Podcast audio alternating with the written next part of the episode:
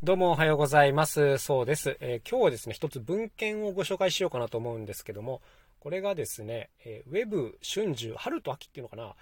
はい。まあ、春と秋と書いて春秋と読むと思うんですけども、ウェブ春秋で連載されているアルスピアニカという、まあ、コラムですね。こちらについてのお話をしてみようかなと思います。まあ、これを書いてらっしゃるのは、鍵盤ハーモニカ奏者の、えー、南川明夫さんですね。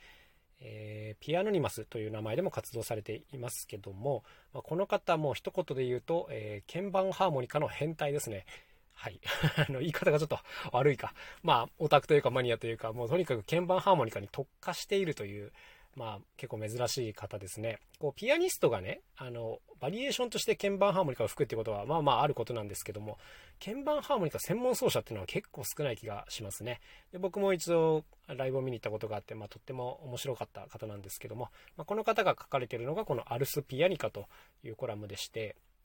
僕が見てる時点で第7回目までが連載されています。で、各回1ヶ月に1回更新されるんですが、なんと分量がですね、1回1万字あるんですよ。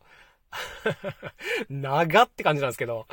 あの、これを毎月書いてるということでね、いや、すごい根性だなというふうに思うわけなんですけども、この内容がね、もう完全に鍵盤ハーモニカに特化した研究なんですよね。もうこれがね、本当にこう文献として優れているというか、面白いなっていう感じですね。あの、鍵盤ハーモニカの構造みたいな話もありますし、何よりこの来歴というかね、歴史をえ研究されてたりもします。なんで、こう、小学校、小学生はね、みんな音楽の時間に鍵盤ハーモニカをやるんだろうって、まあ、これ一つ疑問ではありますよね、確かに。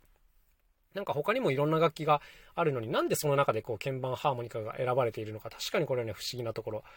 でまあこういったことを、えー、この時代にこういうことがあってっていうことを紹介されてたりね、まあ、あとは鍵盤ハーモニカのいろんなさらにバリエーション他にはこんな形のこんな色のものがあるよとかこういったものも、まあ、いろんな資料を参考にしながら書かれているということでもう本当にね敬服しますわ。いやーもう研究者だなっていう感じ。あの奏者としてももちろん素晴らしい方なんですけどもこの突き詰めっぷりよと思ってねあの僕もね楽器のこと調べることはありますよ。もちろん作る上でね。歴史とかを調べることはありますが、まあ、ここまで書き上げるのがねいかに大変なのかはよくわかります。あの楽器の歴史って結構適当なやつも多くて、まあ、適当っていうか何て言うんですかね、何が正しいか分かりづらいっていうのが正確なところだと思うんですけども、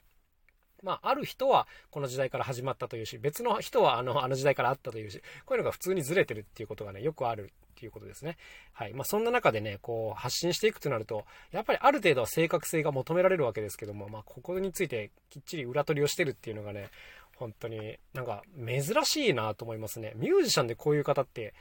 あんまり多くない気がしますね。うん、なんか研究者派だというかね。はい。まあ、というわけで今日ですね、このアルスピアニカをご紹介したんですけども、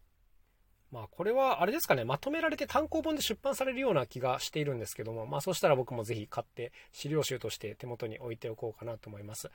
いろんなこう音楽とかね、楽器を解説した本っていうのが世の中には存在しておりまして、まあ、僕は特にその中でも手作り楽器というんですかね、そういったものについてはかなり網羅して持っているという自信はあるんですけども、やっぱりその、何ていうんですか、クラシックな楽器とかね、あのこういったものについては全然突っ込んだ考察をしてこなかったので、まあ、こういったなんですかね、楽器本図書館みたいなのはそのうち作ってみようかなと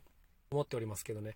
やっぱりなんかこう、難しいなと思うのが、こうある程度子供でも理解できるようにあの図版とかイラスト多めに書かれたものっていうのがやっぱりとっつきやすいわけですよ。だけど当然ね文章が多くなってくるとこう一気に分かんなくなってくるわけです。あの楽器のね発音原理っていうのはかなり科学なのでもうほとんどね詳しい本っていうのは物理学書みたいになってくるんですよ。